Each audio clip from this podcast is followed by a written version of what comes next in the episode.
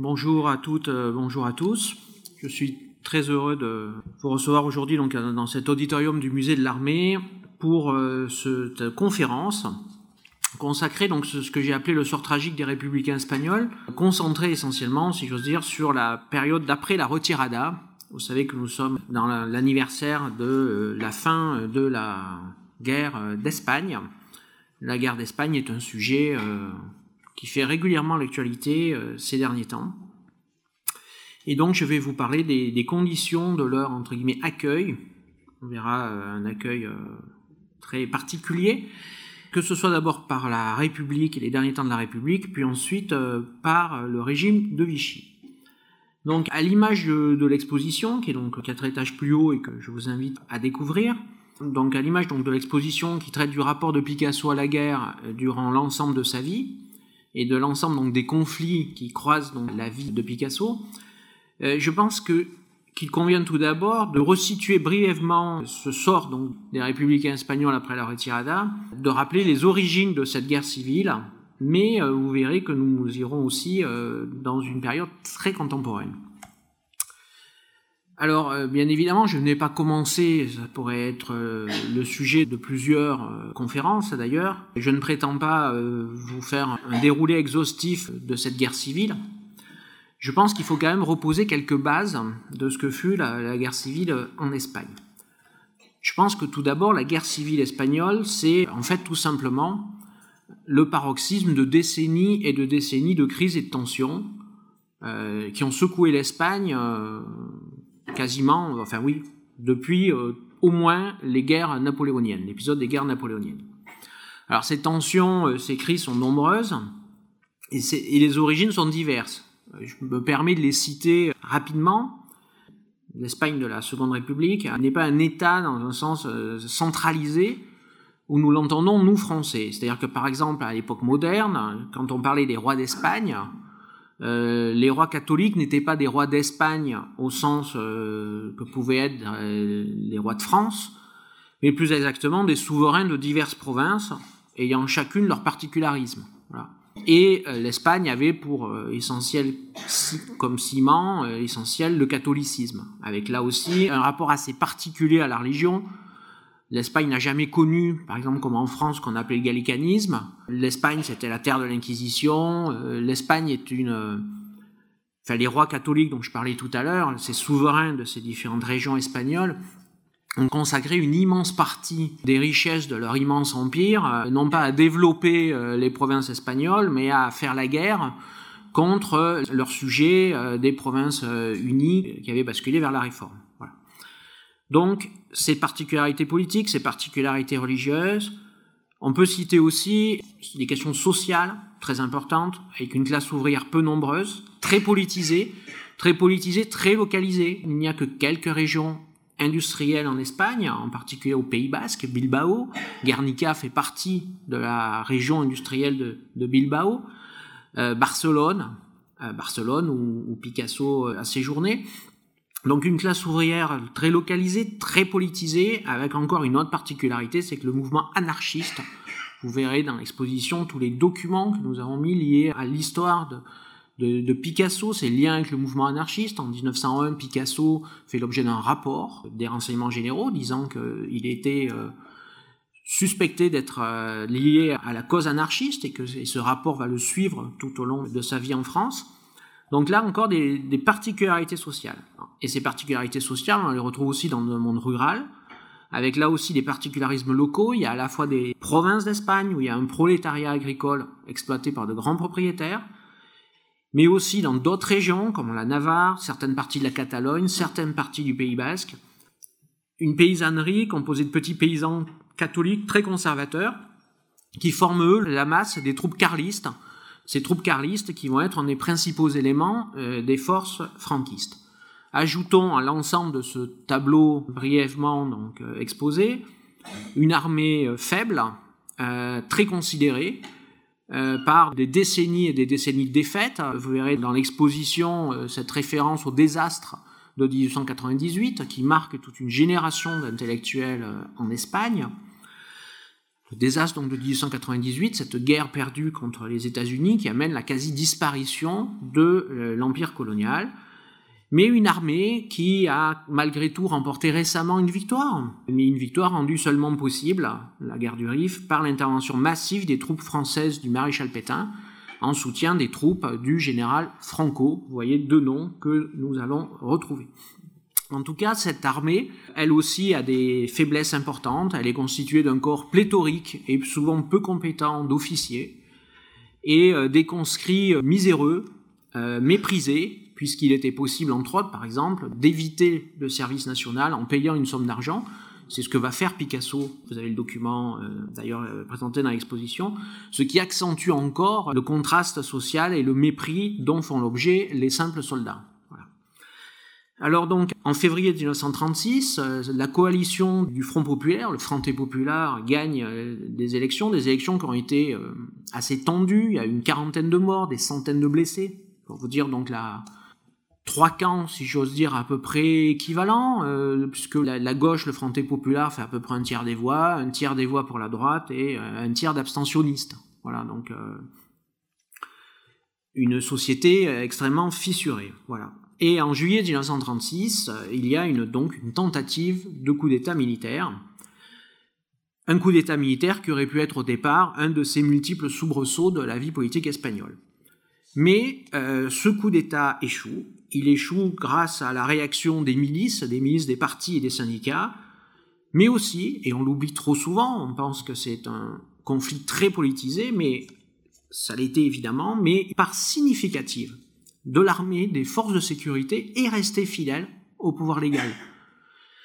Et donc, euh, l'échec de ce coup d'État destiné à prendre le pouvoir très rapidement fait que l'Espagne plonge dans une guerre civile qui va durer donc près de trois ans.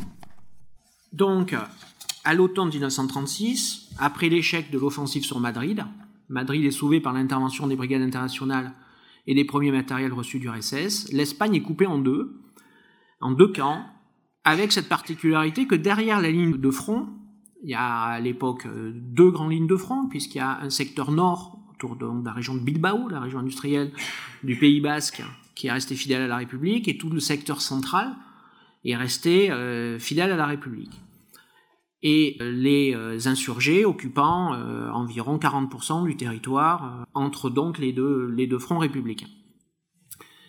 Dans chacun de ces deux zones, il y a ce qu'on peut appeler une sorte de purification politique, puisque dans chacune de ces deux zones, il y a des horreurs et des exactions qui sont commises, puisque chacun des deux camps élimine ses opposants politiques.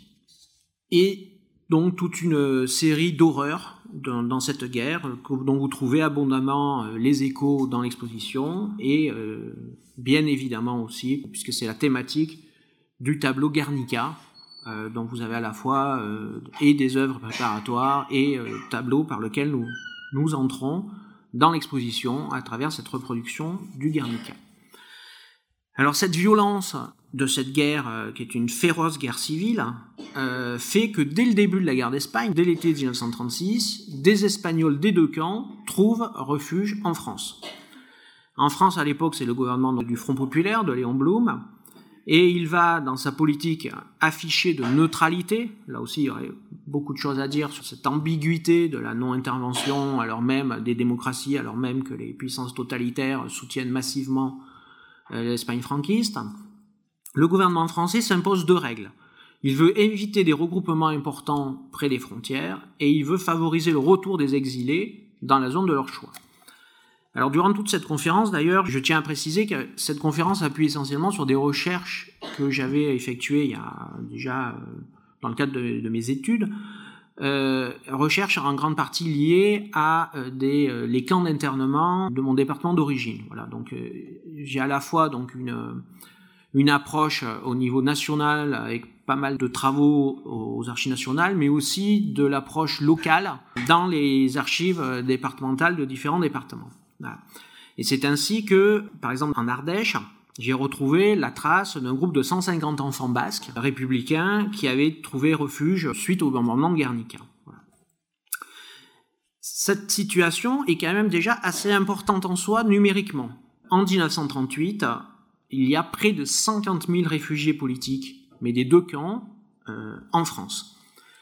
Et ces 50 000 réfugiés s'ajoutent à de nombreux réfugiés euh, d'autres pays, puisqu'il y a malheureusement à cette époque déjà de nombreux réfugiés politiques et de nombreux réfugiés euh, raciaux qui fuient donc les politiques antisémites euh, des régimes totalitaires.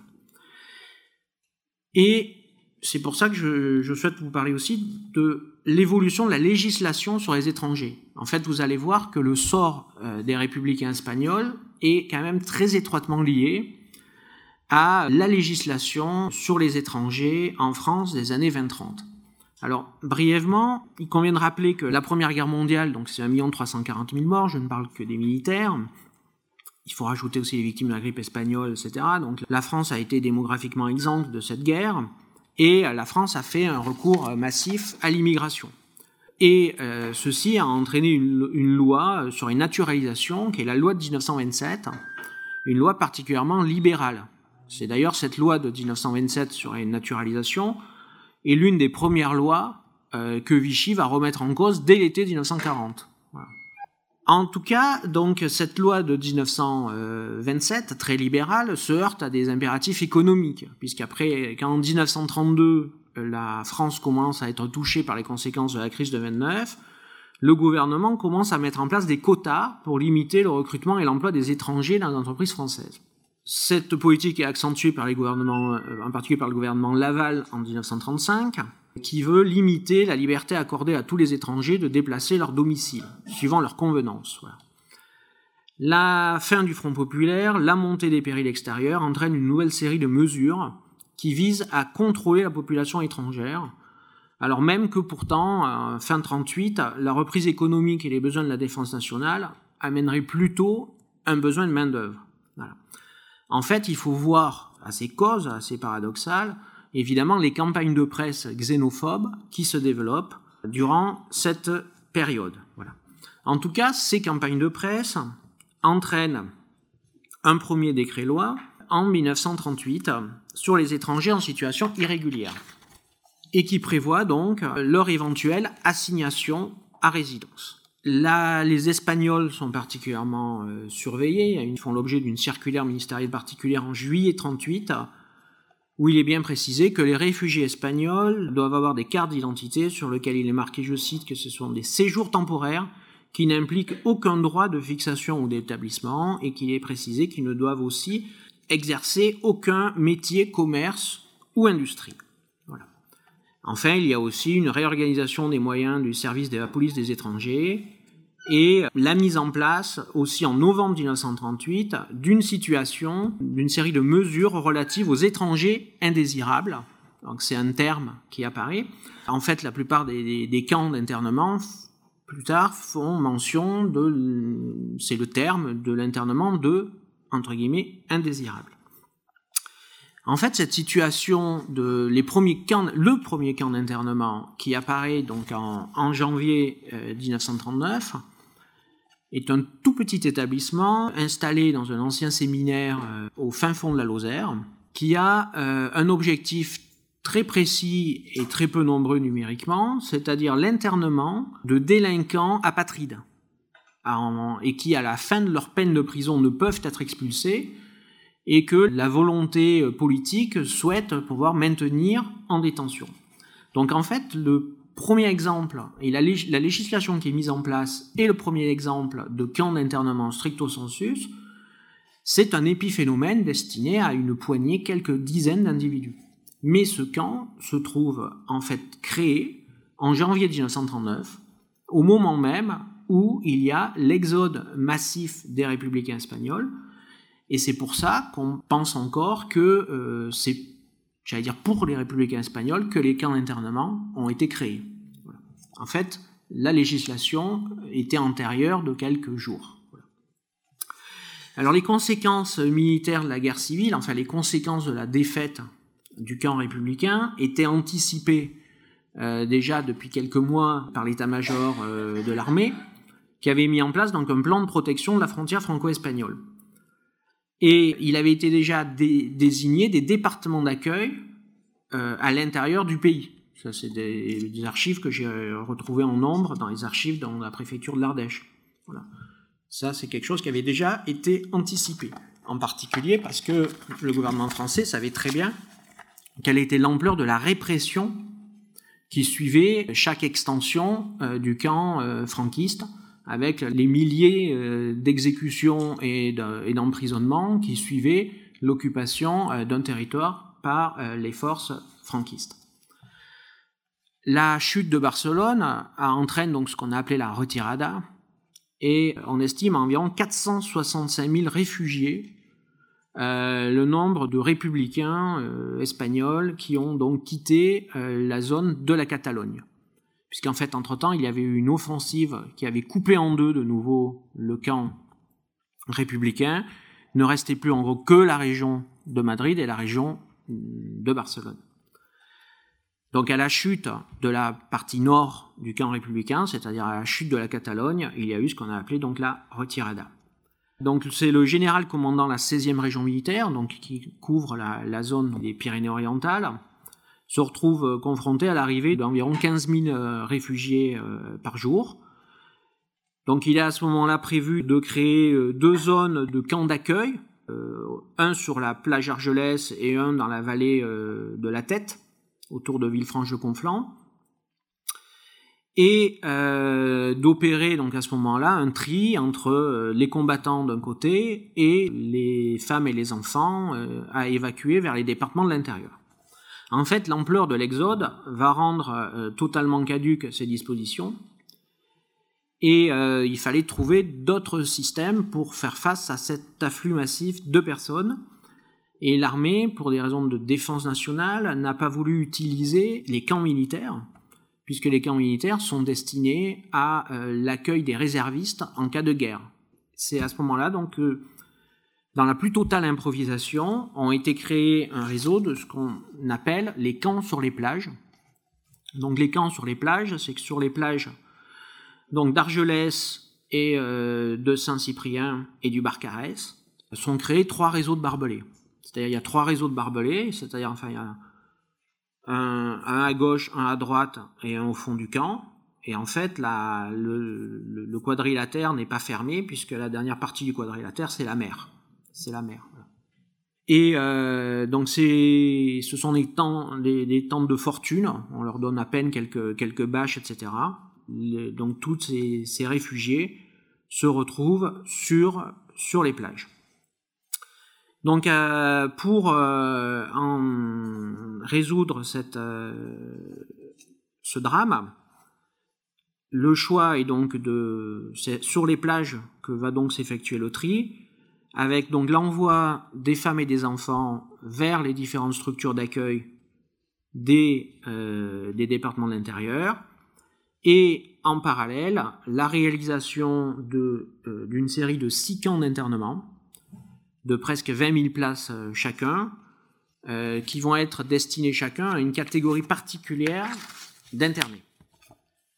Donc euh, ces camps d'internement s'inscrivent aussi dans les, ce qu'on appelle les accords Bérard-Jordana, c'est-à-dire les accords qui, en février 39, rétablissent, établissent des relations diplomatiques entre l'Espagne franquiste et la France, c'est-à-dire où le gouvernement de Franco est reconnu comme le gouvernement légal de l'Espagne, ce qui emmènera d'ailleurs la nomination en avril 1939 d'un ambassadeur de France à Madrid, le maréchal Pétain. Vous voyez d'ailleurs dans l'exposition euh, le défilé de la victoire des franquistes à Madrid, en présence sur l'estrade officielle de l'ambassadeur de France, euh, le maréchal Pétain. Alors parmi ces différents camps, euh, le camp de Gurs, vous avez donc là aussi dans l'exposition l'album de Gurs, un album réalisé par les anciens des brigades internationales internées à Gurs. Euh, le camp d'Agde dans l'Hérault, le camp de Bram dans l'Aude, le camp de Septfond, le camp du Vernet d'Ariège. Dans le cas de, Gurs, par exemple, il faut, pour réaliser euh, pour donner une idée de ce qui est, de ce qui est créé à Gurs, Gurs, c'est la troisième ville du département à sa création. C'est une ville de 20 000 habitants qui est créée ex nihilo. 80 hectares, 382 baraques, une poste, une prison. Voilà, c'est d'une ville en fait qui est créée.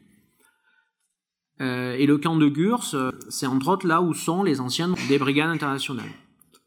En fait, le, gouvernement français trie les réfugiés et les anciens combattants de la guerre d'Espagne par catégorie. Donc les Catalans sont mis d'un côté, les Basques euh, ailleurs, les Castillans encore ailleurs, euh, avec une particularité aussi pour les anarchistes de la division, donc la division anarchiste d'Urruti, qui font l'objet d'un traitement particulier et qui euh, ensuite seront, pour la plupart, enfin pour beaucoup d'entre eux, transférés dans un camp disciplinaire et ensuite dans les bagnes militaires d'Afrique du Nord. En tout cas, euh, ces camps de l'exil espagnol vont former ce réseau des grands camps d'internement qui vont perdurer jusqu'à la fin de la Seconde Guerre mondiale. Et à ce, réseau, on peut aussi citer la forteresse de Collioure, qui sert de, camp répressif à ce système. Alors je vous ai parlé donc du sort des, combattants. Donc euh, après le tri euh, effectué donc parmi les réfugiés, donc les familles sont elles envoyées dans les départements de l'intérieur. Donc j'ai comme je vous dis particulièrement euh, étudié le cas de l'Ardèche. Alors quelques quelques chiffres. En Ardèche, en février 1939, euh, environ 2000 réfugiés répartis dans 11 centres d'hébergement. J'avais recensé aussi 21 sites d'accueil hébergement euh, pour le département voisin de la Drôme. Donc vous voyez, c'est quand même quelque chose de massif. Euh, concernant le, sort de ces personnes, de ces familles, ces camps sont gérés par les préfectures. Alors, je n'ai pas étudié euh, l'ensemble des départements, mais de ce que j'ai pu voir par avoir travaillé donc sur la Drôme et l'Ardèche, je pense qu'on peut dire que les, différences de traitement sont quand même euh, très liées aux préfets, aux élus, aux mairies. Voilà. Euh, il y a quand même une liberté d'action euh, qui été laissée et le sort des, des personnes est quand même, je pense, très lié à la bonne volonté ou l'empathie plus ou moins importante des autorités locales. Alors, pour, euh, je reviens maintenant donc à la, situation des combattants qui sont donc dans ces différents camps, euh, va se poser pour eux la question de leur devenir. Alors, beaucoup sont euh, se voient conseiller entre guillemets de, de retourner en Espagne. C'est ce que beaucoup vont faire. Et en fait, le retour en Espagne était extrêmement dangereux puisque l'épuration a fait des dizaines et des dizaines de milliers de victimes. Et comme j'aurai l'occasion d'y revenir plus tard, euh, cette épuration se poursuit très longuement. Euh, il y a vraiment des, dizaines et des dizaines de, milliers de fusillés, et on fusille encore euh, à la fin de la Seconde Guerre mondiale assez massivement dans les prisons espagnoles. Donc concernant ceux qui restent en France, le gouvernement français va, va faire le choix d'utiliser, entre guillemets, leur force de travail, de les sortir des camps et de leur trouver un travail. En fait, ils vont, euh, pour cela, mettre en place une procédure, c'est-à-dire le décret du 12 avril 39, qui est une procédure qui, en fait, va s'appuyer sur les obligations militaires. En fait, tout citoyen français est soumis à des obligations militaires de 18 euh, à 48 ans c'est-à-dire la possibilité d'être appelé sous les drapeaux, d'être rappelé en, temps de guerre, etc.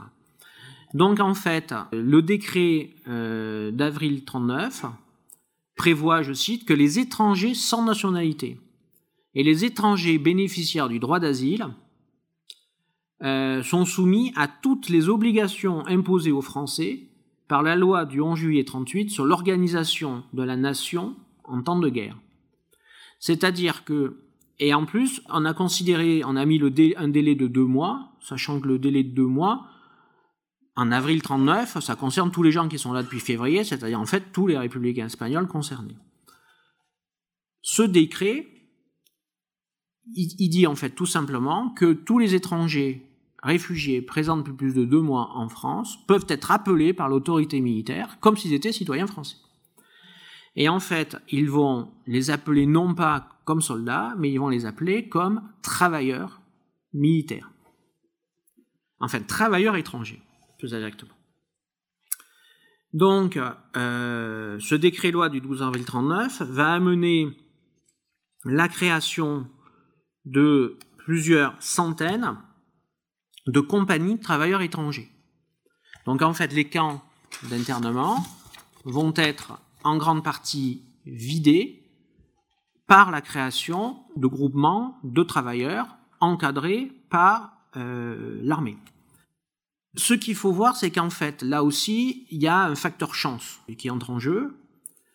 C'est-à-dire qu'en fait, certains arrivent à échapper, entre guillemets, au mailles du filet, ceux qui ont euh, des relations amicales ou familiales, qui vont pouvoir trouver euh, un emploi euh, par euh, quelqu'un qui va dire un agriculteur, un petit artisan qui dit j'ai besoin de quelqu'un, euh, hop, hop, lui il sort, il part travailler, il sort du système. Mais ceux qui ne sortent pas du système sont donc intégrés dans ces compagnies travailleurs espagnols, CTE, qui sont des compagnies donc d'un effectif de 250 personnes. Donc au départ, on fait appel à des volontaires, petit à petit, euh, au fur et à mesure de la création des compagnies, les volontaires sont parfois de moins en moins volontaires et de plus en plus incités à quitter euh, les camps pour rejoindre ces différentes compagnies. Alors là, nous sommes dans la période avril, mai, juin, été 39. Pour avoir pas mal regardé, euh, ça c'est aux, archives du service historique de la défense, à quoi on utilise à ce moment-là ces compagnies de travailleurs, on ne peut pas dire que l'intérêt militaire soit évident. On les occupe ce qu'on les emploie, par exemple, à créer des fortifications ou à participer à, voilà, à un éventuel effort de guerre, sachant que pour l'instant, nous ne sommes pas effectivement officiellement en guerre. Voilà. En tout cas, il y a toute une série donc de, mesures qui sont prises. Euh, il est mis en place aussi euh, donc une série de méthodes par qui on les encadre, comment on les encadre, comment on les organise, comment on les habille, est-ce qu'ils sont en tenue militaire ou en, effet civil, euh, etc. Et là, on commence à répartir en fait ces, ces, compagnies à la fois pour des travaux agricoles, pour des travaux au service des unités militaires, pour divers usages.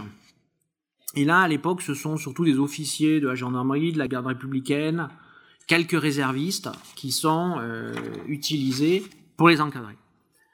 Alors donc cette, euh, cette utilisation de la main-d'œuvre des républicains espagnols est donc loin d'être une règle avant euh, septembre 39, puisqu'à ce moment-là, ce que souhaite le gouvernement français, c'est plutôt qu'ils rentrent en Espagne, malgré les risques qui, qui y encourent. Alors en fait, le début de la guerre en, septembre 1939 euh, change évidemment la situation, puisque là, euh, dès le 5 septembre, le général qui est précédemment responsable de la gestion euh, des réfugiés espagnols se trouve chargé d'une autre mission officielle qui est, je cite, il est chargé de toutes les questions relatives au recrutement et à l'utilisation des étrangers pour la défense nationale. Donc là, l'intérêt est euh, évidemment euh, plus, plus important. Et à ce moment-là, on va chercher à la fois euh, des travailleurs militaires qui là vont être affectés véritablement à des besoins de défense nationale. On va les envoyer vers des poudreries, on va les envoyer dans des compagnies de travailleurs agricoles pour suppléer la main-d'œuvre mobilisée, les, les, paysans qui sont partis aux armées, ou dans ce qu'on appelle j'oserais dire pompeusement, puisque ça va devenir derrière le, secteur fortifié des Flandres, ce fameux trou dans la ligne Maginot, où on envoie comme ça des compagnies de travailleurs euh, créer des petits blocos, des petits bunkers pour euh, essayer de, justement de faire une ligne de défense à cet endroit-là. Mais en fait, donc à ce moment-là, les républicains espagnols vont être mobilisés vers dans deux directions de la euh, main d'œuvre à l'usage de l'effort de guerre et puis aussi des combattants. Donc là, on, amplifie euh, le recrutement des compagnies euh, de travailleurs et on les euh, incite aussi à rejoindre la Légion étrangère ou les régiments de marche de volontaires étrangers. Donc les compagnies qui entre-temps avaient perdu pas mal d'effectifs parce que beaucoup avaient obtenu des emplois dans le secteur de là où ils étaient précédemment en compagnie sont recomplétées et on euh, pousse aussi à euh, finir de vider, si j'ose dire, les camps d'internement par la création euh, de, de compagnies supplémentaires. En gros, à partir de janvier-février 1940, tous les républicains espagnols aptes au combat ou aptes au travail sont sortis des camps d'internement, à l'exception de quelques blessés ou inaptes au travail, et puis de quelques anarchistes qui eux donc sont transférés à ce moment-là dans les camps et dans les, bagnes militaires d'Afrique du Nord. En parallèle à ces créations de compagnies, on pousse les réfugiés qui le souhaitent à quitter ces compagnies aussi en leur permettant d'obtenir des permis de travail au sein de la société civile, en les amenant à aller travailler directement dans l'industrie, dans l'industrie d'armement, euh, dans l'agriculture. Alors là, il se met en place un système qu'on retrouvera durant toute la période, puisqu'en fait Vichy va, comme je vous le dirai plus loin, reprendre ce système des compagnies en ne faisant que changer de nom. Euh, beaucoup d'Espagnols enregistrés dans des compagnies de travailleurs sont en fait uniquement enregistrés pour des raisons administratives, mais sont de fait détachés dans une ferme, euh, dans une industrie, chez un artisan, dans un garage, etc., en fonction de euh, leurs compétences personnelles. En tout cas, il y a à l'époque 226 compagnies de travailleurs, euh, dont 79 affectés directement aux armées. Il y a aussi les compagnies agricoles, donc comme je vous le disais, et euh, voilà. Alors là, il y a aussi une ambiguïté parce que quand on parle de CTE, l'armée, on a beaucoup utilisé les sigles. CTE, ça veut dire à la fois compagnie de travailleurs étrangers à la base, mais dans la pratique, comme il y a essentiellement les Espagnols à l'époque, on les appelle, euh, beaucoup pensent que CTE, ça veut dire compagnie de travailleurs espagnols. Là aussi, on va dire que leur sort individuel est très variable, dépend du degré d'humanité des cadres qui les, encadrent, de leur patron, euh, de leur propre euh, réseau de relations, de la région dans laquelle ils se trouvent, hein, de l'orientation politique évidemment de la région dans laquelle ils se trouvent. Ils sont évidemment beaucoup mieux traités dans les régions euh, favorables à la République espagnole. Cette situation personnelle des travailleurs conduit évidemment à des niveaux de, d'efficacité de ces compagnies plus ou moins différentes. Repose aussi donc la question de l'encadrement de ces compagnies. Par contre, oui, ce que je voulais vous dire, qui, qui apparaît très intéressant, c'est qu'en fait, ce système, comme je vous ai dit au début, donc, en fait, les Espagnols ne font que être massivement intégrés dans un système qui avait été créé au départ pas pour eux. Et en fait, ce système qui est donc à ce moment-là exclusivement euh, ou presque exclusivement euh, destiné aux réfugiés républicains espagnols va être étendu à tous les autres réfugiés et apatrides présents en France. C'est-à-dire que l'effort de guerre demandé aux réfugiés et apatrides donc par rapport à ce décret dont je vous parlais va être étendu aux réfugiés antifascistes des brigades internationales, aux réfugiés raciaux, aux réfugiés politiques, etc. Ces compagnies de travailleurs, euh, il va y avoir des compagnies de travailleurs issues donc des camps d'internement pour étrangers ressortis, dits ressortissants ennemis, etc. Voilà. Et en fait, ça, j'aurai l'occasion d'y revenir. Ce système a été étendu, mais les décrets d'application n'ont pas euh, été aboutis, en fait, puisque ce système était prévu pour être mis en place, étendu, structuré, géré administrativement à l'été 40. Voilà. Et l'offensive de mai-juin 40 a empêché en fait que ce système de travailleurs espagnols, des compagnies de travailleurs espagnols, devienne véritablement une norme et ça va entraîner une ambiguïté administrative euh, sur laquelle je reviendrai qui va s'avérer euh, mortelle pour euh, beaucoup de personnes. Alors donc outre l'utilisation donc de ces euh, républicains espagnols pour, euh, j'allais dire l'industrie d'armement, euh, je voudrais aussi donc rappeler leur rôle important en tant que combattants. Alors donc on les cherche aussi donc à en faire des combattants, mais là il y a une question qui se pose, c'est que l'une normalement donc les, les étrangers s'engagent dans la Légion étrangère. Mais il y a dans euh, la Légion étrangère une particularité auquel la Légion est très sensible, c'est le brassage, la diversité des origines. Or, le nombre très important de réfugiés espagnols aurait conduit à faire une légion étrangère qui aurait été très massivement espagnole. Donc, euh, l'armée va en faire, en fait, faire euh, deux choses.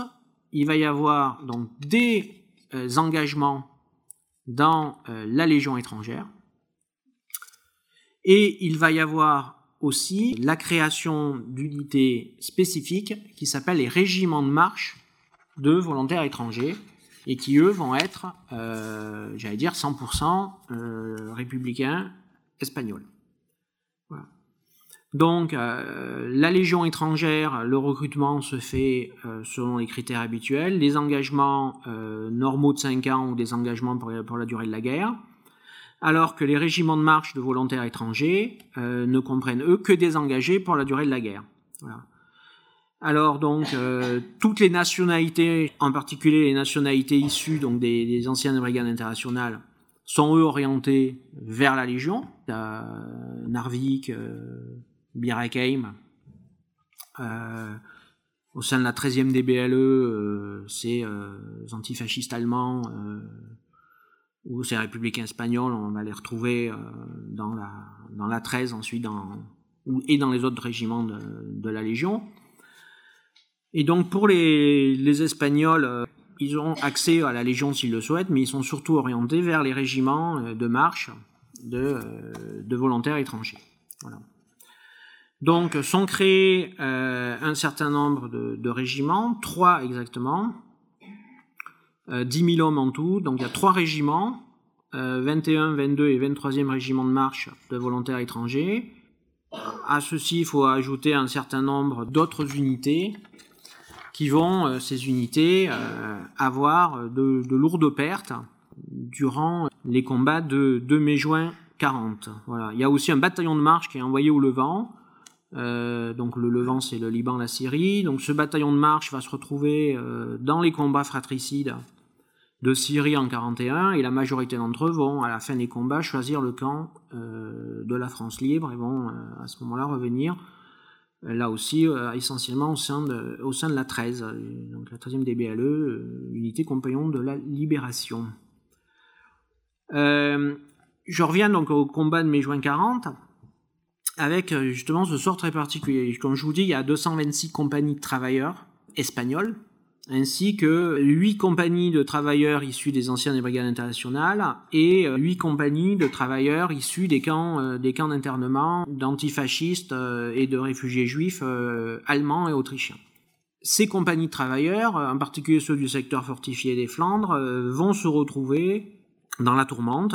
Alors certains vont alors la, documentation, j'avais étudié tout ça au sein historique de la défense. Euh, il y a beaucoup de documentation très lacunaire. Beaucoup de journaux de marche et d'opération de ces compagnies ont disparu. Euh, beaucoup ont été faites prisonnières euh, en totalité. certaines arrivent à, se replier en zone sud. On estime à environ, environ un millier de morts quand même parmi ces, travailleurs, et puis surtout euh, environ 10 000 prisonniers, dont environ 7 000, euh, Espagnols. Et alors là, je, c'est quelque chose qui est pas, qui est trop méconnu, et sur lequel je, me permettrai de vous parler. C'est qu'en fait, ces, gens, comme je vous disais tout à l'heure, ils étaient dans une situation ambiguë, puisque les décrets d'application n'étaient pas finis, euh, et ils étaient en compagnie de travailleurs, encadrés par l'armée, en uniforme, qui étaient essentiellement des, uniformes euh, des dépôts, donc des uniformes de 14-18. Euh, et ils ont été faits prisonniers comme tels euh, par les Allemands. Enfin, ils ont été faits prisonniers. Et la question de savoir, s'est posée de savoir quel allait être leur sort. Et à Vichy, il y avait une mission, une mission Scapini, qui en fait faisait fonction de, de gestion euh, euh, qui gérait euh, Scapini, c'était le, ministre du maréchal Pétain chargé des, prisonniers de guerre, et qui faisait donc l'interface avec la Croix-Rouge et l'Allemagne. Et la mission Scapini se voit poser une question justement par, par la Croix-Rouge quel est le, statut de ces prestataires militaires? L'état-major de l'armée fait répondre que ce sont des travailleurs civils qui ne concernent pas l'armée et donc ces travailleurs militaires espagnols faits prisonniers sont envoyés à Mauthausen et euh, près de 5000 de ces 7300 euh, euh, prisonniers vont mourir dans le camp de, de. Alors ceux qui ont échappé à la mort ou à l'arrestation, enfin la, la, captivité, pardon, par, en mai-juin 40, rejoignent la zone sud où ils vont être intégrés au réseau des camps euh, d'internement et des, camps de travaux forcés que met en place le régime de Vichy euh, dès l'été 1940. Donc euh, dès l'été 40, le Vichy donc il y a deux lois, il y a la loi de septembre 1940 sur, je cite, les étrangers en surnombre dans l'économie nationale. Ce sont donc les termes de la loi de, Vichy de septembre 40. Et pour les, ceux d'origine juive, euh, c'est donc la, loi du 4 octobre 40 qui suit le premier statut des juifs du 3 octobre, qui permet l'internement de tous les étrangers juifs dans cette zone non occupée, que vous comprenez pourquoi je préfère appeler zone non occupée que zone libre. Donc euh, le, régime de Vichy va donc hériter de ces groupes de travailleurs euh, va étendre ces mesures aux anciens combattants des armées polonaises et tchèques. Donc les anciens combattants polonais et tchèques euh, passent du statut de soldat d'une armée alliée au statut de travailleurs forcés dans les groupements de travailleurs étrangers. Pour les compagnies espagnoles, en fait, il y a juste un changement de nom. Euh, les compagnies de travailleurs étrangères deviennent des groupements de travailleurs étrangers. On passe de CTE à GTE, le système reste le même, les encadrants sont les mêmes les lieux, euh, les lieux sont les mêmes, souvent. Voilà, donc, et, euh, pour ceux, alors là, c'est toujours pareil, certains, comme je vous le dis à peu près tout le temps, arrivent à. Il y a tout le temps des gens qui arrivent à sortir du système et à euh, trouver un emploi dans l'économie normale. Mais pour ceux qui restent dans ce, dans ce système des, des CTE devenus GTE, ils vont donc comme ça continuer durant l'ensemble de la Seconde Guerre mondiale. À titre d'exemple, par exemple, parmi les victimes d'Oradour-sur-Glane, il y a des membres d'un GTE agricole, euh, des, républicains espagnols, euh, qui étaient euh, affectés à les travaux des champs à Oradour et qui résidaient à Oradour et sont parmi les victimes d'Oradour. Voilà. Alors, donc ces structures donc, perdurent durant toute la guerre et la même manière que ces structures devaient être euh, étendues donc euh, à l'ensemble des étrangers, euh, petit à petit donc durant les différentes années donc, du régime de Vichy, le système des, des groupements de travailleurs étrangers est étendu à l'ensemble des réfugiés et apatrides. C'est-à-dire que par exemple les Russes blancs ou les Arméniens, tous ceux qui avaient donc un, un passeport Nansen, je ne sais pas si vous avez vu l'exposition 1823 euh, du musée de l'armée qui justement euh, montrait la mise en place de ce passeport euh, Nansen destiné donc aux, réfugiés et apatrides. petit à petit, tous les, les réfugiés et apatrides vont être concernés par le système des GTE. En fait, ce système des GTE, il va très vite entrer en déliquescence et servir essentiellement de... Alors même si ça fonctionne jusqu'au bout, je vous parlais tout à l'heure de ces quelques malheureux euh, morts à, à Oradour-sur-Glane, au milieu du reste de la population d'Oradour. Euh, en fait, les GTE vont servir de, de centre de, de, recrutement pour l'organisation TOD. Donc l'organisation TOD, c'est euh, le service allemand de travail forcé qui, entre autres, construit le mur, le mur de l'Atlantique. Voilà. Donc à partir de 43, euh, il est mis en place euh, par euh, le gouvernement de Vichy, et, c'est donc Laval qui, fait ça, le, service du travail obligatoire, la possibilité d'envoyer les jeunes Français comme travailleurs en Allemagne. Et donc ce système va être étendu donc évidemment au GTE et en fait on se rend compte que ben, en gros, euh, va y avoir une volonté euh, de, Vichy d'envoyer prioritairement les gens des GTE peu finalement en Allemagne dans le cadre du STO, mais beaucoup sur les chantiers du mur de l'Atlantique dans le cadre de l'organisation TOD.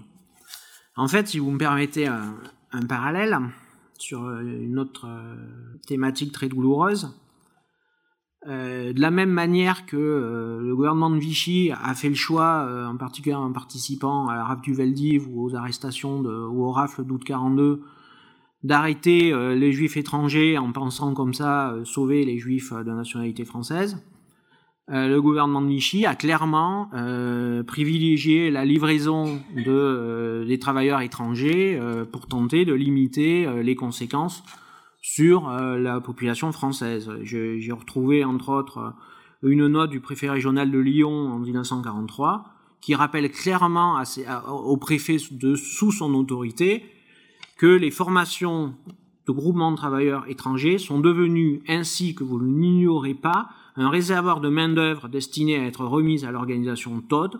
J'insiste sur la nécessité d'acheminer actuellement le plus grand nombre d'étrangers à destination de l'Allemagne pour éviter des prélèvements de main-d'œuvre qui seraient préjudiciables à nos compatriotes. vous voyez, les choses étaient très claires. Alors donc, à l'été 1944, l'essentiel des républicains espagnols encore en unité de travailleurs, donc, euh, dans le cas de l'Ardèche par exemple, ce sont des unités qui sont euh, perdues dans la montagne à faire du charbon de bois, entre autres, les compagnies forestières se transforment, elles l'étaient déjà plus ou moins clandestinement, en maquis en fait. Il bascule en unités et beaucoup de ces euh, unités sont rejointes, euh, enfin beaucoup d'anciens euh, républicains espagnols qui eux-mêmes étaient sortis de ce système des compagnies, groupements, etc. et étaient dans la vie active entre guillemets normale, rejoignent ces unités. C'est pour ça que on parle de, de maquis de républicains espagnols. En fait, souvent, ces maquis de républicains espagnols, on les trouve dans les Cévennes, entre autres on les retrouve dans, le sud Ardèche, autour des Gras, etc. Ce sont des anciennes compagnies, groupements de travailleurs qui en fait ont perduré et qui, euh, étant composés euh, majoritairement d'Espagnols, d'étrangers, de réfugiés, d'apatrides, basculent dans la guerre. Euh, voilà. Et donc, ce qui veut dire que des, des milliers de, républicains espagnols vont donc combattre pour la libération de la France. Euh, outre donc ces euh, guerrieros, euh, je me permets de rappeler que dans l'exposition, vous avez plusieurs objets qui rappellent le parcours de la Nueve. Donc la Nueve, c'est pour beaucoup d'entre eux, ce sont des anciens de la division d'Uruti, transférés dans les bagnes militaires d'Afrique du Nord, qui, après le débarquement en Afrique du Nord, basculent d'abord dans le corps franc d'Afrique. Le corps franc d'Afrique, c'est une unité très particulière. Les lois de Vichy perdurant en Afrique du Nord, ils ne sont pas dans l'armée entre guillemets officiel, donc d'où ce corps franc d'Afrique. Et euh, ensuite, à, la fin du corps franc d'Afrique, ils rejoignent le régiment de marche du Tchad de la deuxième DB de Leclerc. Il se trouve que le hasard a fait que les, la première unité à entrer dans Paris le 24 août au soir, ce sont la Nueve.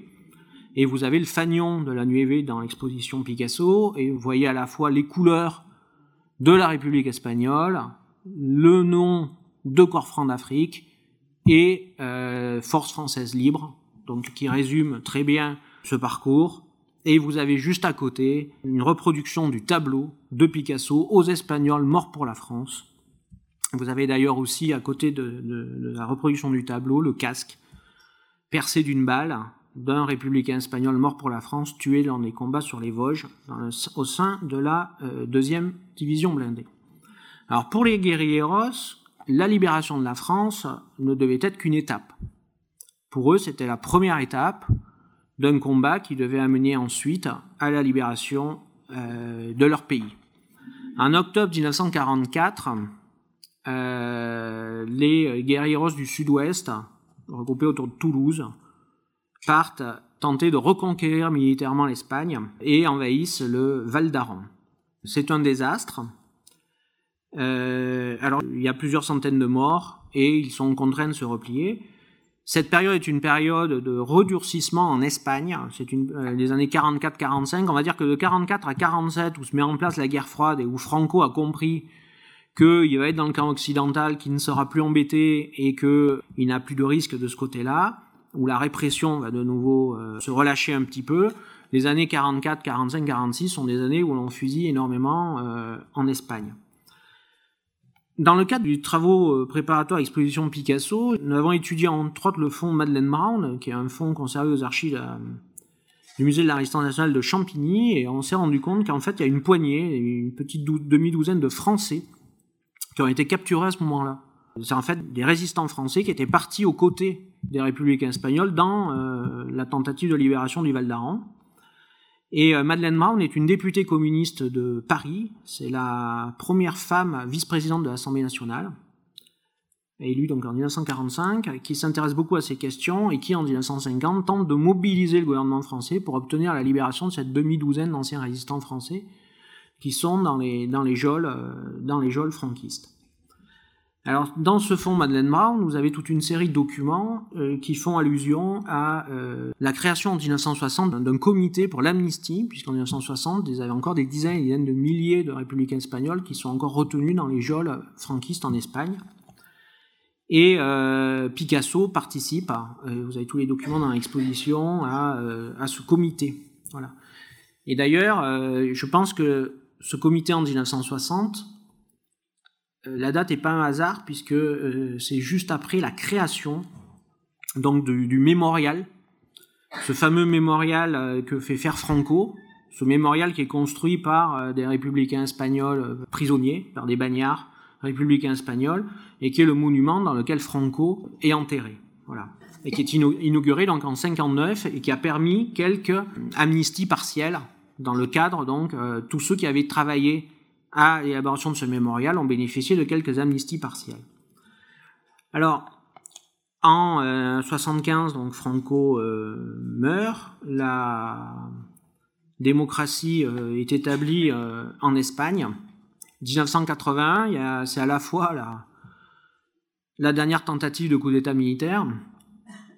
On, se rappelle de ces images du roi Juan Carlos euh, au Cortés, face à après la, la tentative au Cortés de coup d'État militaire.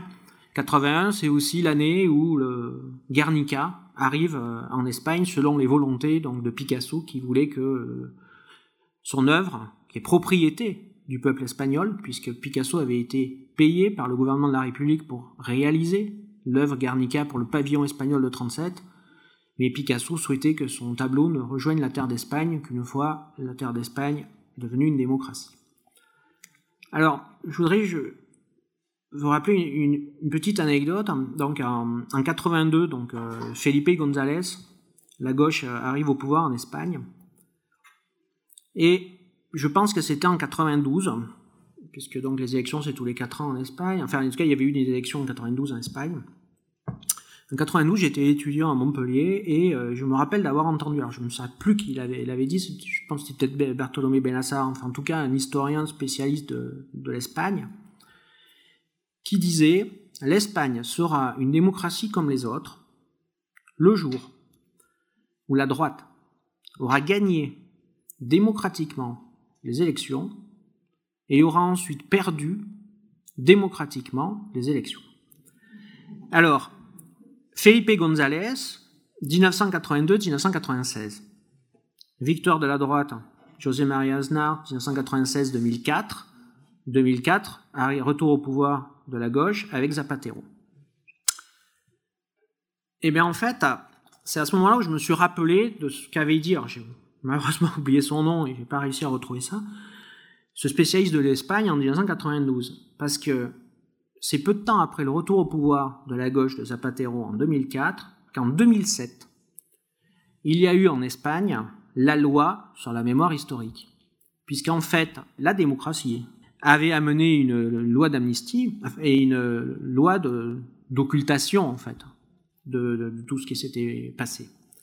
Et euh, la première loi sur la mémoire, cette loi, qui s'appelle loi sur la mémoire historique, elle date de 2007 seulement, et donc après je, ce qu'avait dit ce, cet historien, la victoire puis la défaite démocratique, une alternance normale entre guillemets. Alors cette loi, elle dit quoi? Elle dit que tous les anciens brigadistes ont de droit la nationalité espagnole. Elle dit que tous les descendants des exilés peuvent, s'ils le souhaitent, entre 2008 et 2011, faire une demande pour obtenir la nationalité espagnole. Et en fait, qu'est-ce qui s'est passé? Il s'est passé, ce que j'avais oublié de vous dire tout à l'heure, c'est que même si l'essentiel des réfugiés, pour des raisons de proximité, sont arrivés en France, il y a quelques communautés de républicains espagnols qui avaient pu obtenir l'asile à Cuba, au Venezuela et en Mexique. Et en fait, pour des raisons assez évidentes, quand on connaît la situation de Cuba, la situation du Venezuela, et puis la crise économique au Mexique, là on est dans les années 2008-2011, il y a environ 250 000 descendants de républicains espagnols, cubains, vénézuéliens ou mexicains qui ont demandé et obtenu la nationalité espagnole du fait de ce loi. Mais il n'y a quasiment eu aucun Français.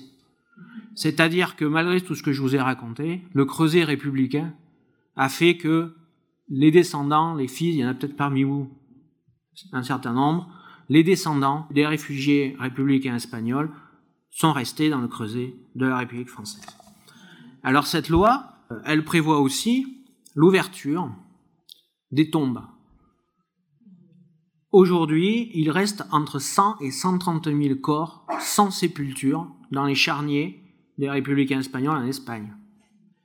Et puis elle prévoit aussi, entre-temps il y a eu d'autres élections, d'autres alternances, et c'est donc le 10 juin 2019 seulement qu'aura lieu l'exhumation du corps de Franco à destination d'un lieu plus neutre que le mémorial dans lequel il est actuellement. En tout cas, en conclusion, si vous le permettez, je me permettrai juste de, de vous dire que je pense que pour des générations d'Espagnols,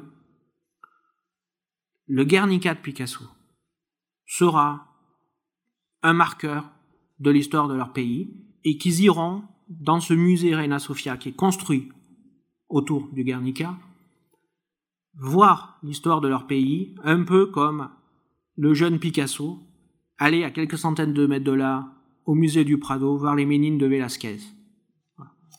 Et Velázquez, qui a énormément inspiré Picasso, et qu'il a inspiré dans le dernier tableau que nous avons mis à la fin de cette exposition, euh, Le mousquetaire et l'enfant. Voilà, je vous remercie de votre attention.